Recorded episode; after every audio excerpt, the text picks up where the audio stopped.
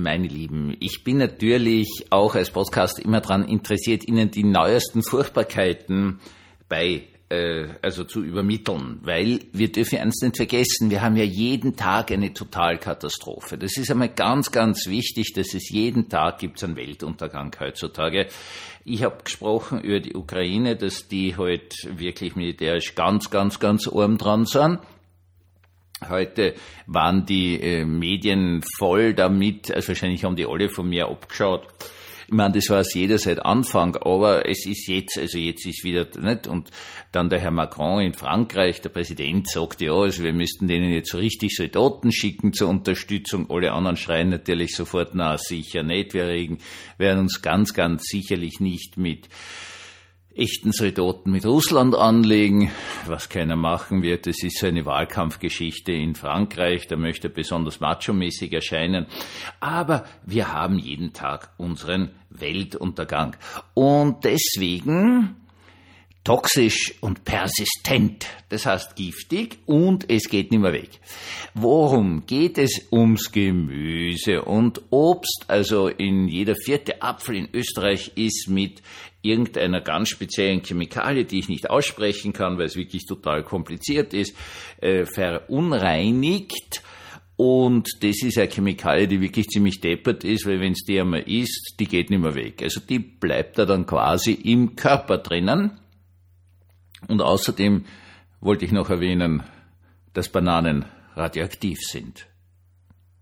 Herzlich willkommen zum Tagebuch eines Pfarrers von eurem Hans Spiegel, eurem Pfarrer im Internet. Jetzt kann ich natürlich als allererstes einmal sagen, ich weiß schon, warum ich kein Salat ist und auch mit Obst sehr zurückhaltend bin, obwohl ich immer wieder versuche, mich dazu zu zwingen. Aber das wäre jetzt wirklich zu viel der Dummheit, also lasse ich das. Natürlich. Und das möchte ich an allererster Stelle mal festhalten ist es so, dass es sehr, sehr wesentlich ist, dass die Nahrungsmittel untersucht werden und dass man schaut, was das ist und so weiter und so fort und ob das, das genießbar, welche Giftstoffe sind da drauf, etc. etc. Natürlich ist es wichtig. Das Problem dabei ist ein ganz anderes. Und da fangen wir doch mal mit den Bananen an. In der Tat, wenn Sie einen Geigerzähler an eine Banane halten, bekommen Sie einen Ausschlag. Eindeutig. Ich meine, wir wollen jetzt gar nicht darüber reden, dass einen, vom Geigerzähler auch einen Ausschlag bekommen, wenn er einfach nur so in der Gegend rumliegt, weil Radioaktivität in gewissem Ausmaß uns überall äh, umgibt mit diversen Gegenden, wie zum Beispiel das legendäre Gasteiner Tal, wo es wirklich ordentlich radioaktiv ist, Radonquellen, also das, das äh, große Felsenbad und die, die ganzen Heilanwendungen des Thermalwassers, das da am Ende vom Gasteiner Tal aus den Bergen rauskommt, ist nun einmal radioaktiv wurde immer als Heilwasser verwendet, aber darüber reden wir jetzt gar nicht weiter. Nein, Bananen sind wirklich radioaktiv. Und zwar wegen des Kaliums. Da gibt es also eine spezielle Form des Kaliums, die eine gewisse Radioaktivität hat. Und jetzt sehen Sie einfach das Problem dabei, eine gewisse Radioaktivität. Ich möchte Ihnen das mal sagen. Also wenn Sie mal einen Computertomographen hatten, ich hatte jetzt drei, dann entspricht das der Jahresdosis von dezenten 100.000 Bananen. Bananen mag ich wirklich gern. Okay, mag ich wirklich gerne. 100.000 Bananen sind selbst für mich ein bisschen viel. Muss ich ganz ehrlich gestehen. Also, muss ich nicht haben, um auf die Grenze, wo man heutzutage sagt, da könnte eine gewisse natürliche Belastung kommen, da müssten Sie schon 200.000 essen. Das entspricht bitte immerhin dezenten 550 Bananen pro Tag. Okay?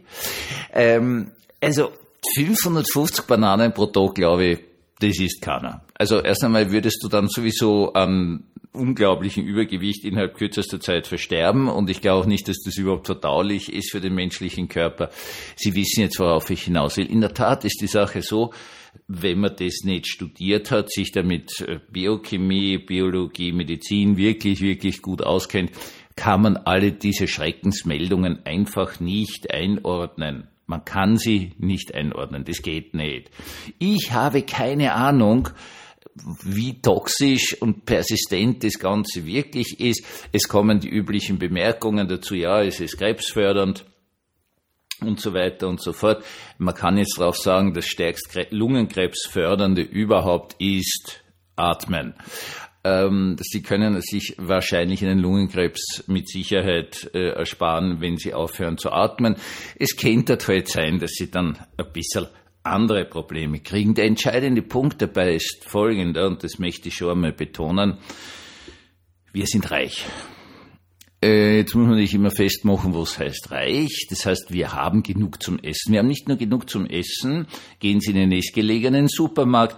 Sie haben wahrscheinlich die Auswahl von 15, 20, 25 verschiedenen Reissorten.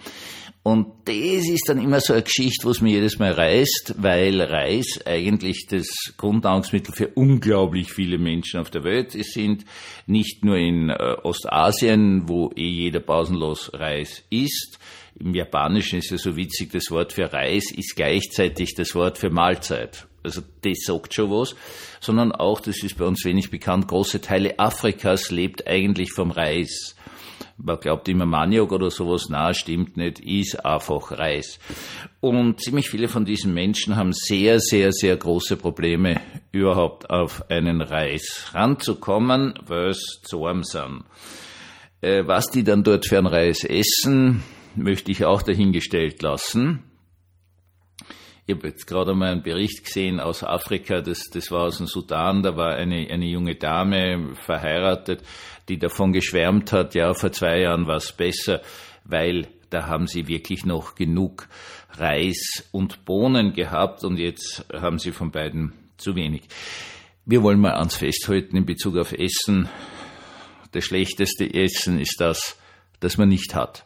Und ja, ich kann es natürlich sagen, ja, Vater zwei Hungerzeiten nach dem Ersten und dem Zweiten Weltkrieg erlebt, Mutter eine Hungerzeit nach dem Zweiten Weltkrieg erlebt. Furchtbarste Dinge, Sie kennen wirklich alte Leute, fragen, wie es damals zugangen ist.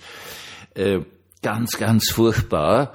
Und Jetzt geht es aber um etwas anderes. Es geht um eine ganz uralte religiöse Frage, was nehme ich zu mir? Da gibt es einen tollen Satz von Jesus, der sagt, äh, ein Mensch wird nicht durch das verunreinigt, was er isst. Es geht da um die alttestamentlichen Speisegebote, sondern ein Mensch wird dadurch verunreinigt, was aus seinem Mund hinauskommt.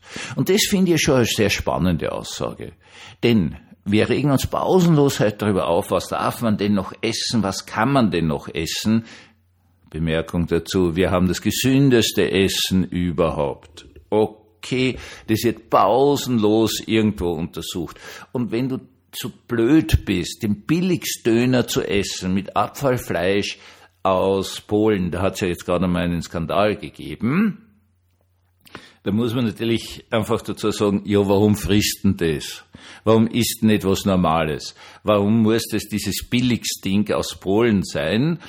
Weil eigentlich haben wir genug Geld, ich sag's ganz ehrlich, und selbst das Billigding aus Polen ist zwar geschmacklich eine Katastrophe und sicherlich von der Untersuchung her kommt dann raus, dass das nimmer gut ist, um das einmal ganz klar festzuhalten, aber wirklich nicht gut ist.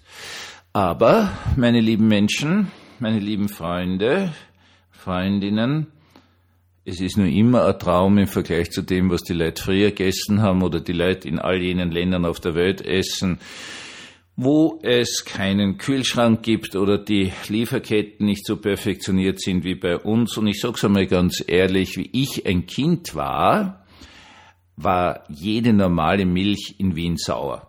Um das mal zu sagen, die war verdorben. Ja, es hat dann noch die Vorzugsmilch gegeben, die sogenannte Babymilch die war witzigerweise trinkbar, alles andere war sauer. Ende. Weil die Lieferketten eine Katastrophe waren, das sind, hast du überall noch gesehen auf den Eisenbahnen, so ganz spezielle Milchwaggons, die sahen da tagelang im, im Hochsommer in der Schitz gestanden, ungekühlt. Das hat schon passt. Okay, also, bitte. Aber es ist wirklich die Frage, was uns verunreinigt, wenn es nicht das ist, was wir zu uns nehmen. Jo, es gibt immer wieder irgendwelche Probleme, dass irgendwas verdorben ist. Manchmal, dass äh, in, bei der industriellen Verarbeitung äh, irgendwelche Metallspäne im Essen drin sind, im Müsli oder so irgendwas, das wird dann eh sofort zurückgerufen, ist ungut, das sage ich jetzt ganz ehrlich, braucht man wirklich nicht. Aber das sind winzigste Ausnahmen. Trotzdem gibt es diese uralt religiöse Vorstellung der Verunreinigung. Also was ich miterlebt habe bei krebserkrankten Gemeindemitgliedern, denen dann gesagt wird, na, dann hätten sie halt gesünder gegessen. Oder äh, Krebserkrankte, wo das bekannt wird, die überschüttet werden mit irgendwelchen Blödheiten, wie zum Beispiel, ich habe miterlebt, sie sollen nur noch Heidelbeer essen, weil dann sind sie sofort vom Krebs gesund und sich ja nicht der Chemotherapie geben lassen, weil die Ärzte ja absichtlich die Krebskranken vergiften.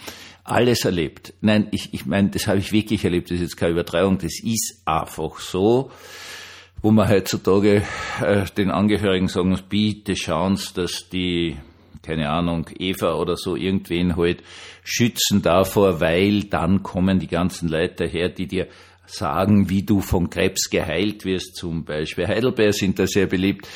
Oder sie müssen mehr Fisch essen mit, äh, was weiß ich, aus Olivenöl oder sonst was, keine Ahnung, und sind sofort gesund. Das ist natürlich alles ein Blödsinn, läuft aber alles in die gleiche Richtung. Und auf der anderen Seite, und das möchte ich ganz klar sagen, haben wir keine Respekt mehr von dem, was aus unserem Mund hinausgeht. In einer Internetzeit, wo sich die Leute angewöhnt haben, dass man alles, wirklich alles sagen kann über jemand anderen, das ist einfach unfassbar.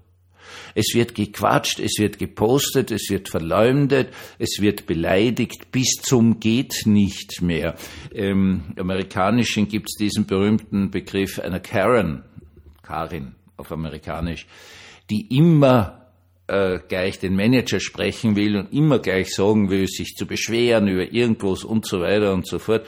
Das ist dort zu einer Witzfigur geworden, die Karen, die völlig unfähig ist, mal was zu ertragen, sondern immer das totale Theater macht bis hin dazu, dass es immer ein Geschäft so aufführt, das von der Polizei verhaftet wird. Und ich frage mich, sind wir in Europa nicht längst dort? Wer in einem kundenorientierten Beruf arbeitet, was machen die Leute heutzutage mit? Aber es ist wurscht geworden, weil es geht ja nur darum, dass ich ganz gesund esse. Und es ist völlig gleichgültig geworden, was ich aus meinem Mund hinauslasse. Aber nicht für uns Christen. Esst, was euch schmeckt und achtet darauf, welche Worte ihr verwendet. Einen gesegneten Abend uns allen.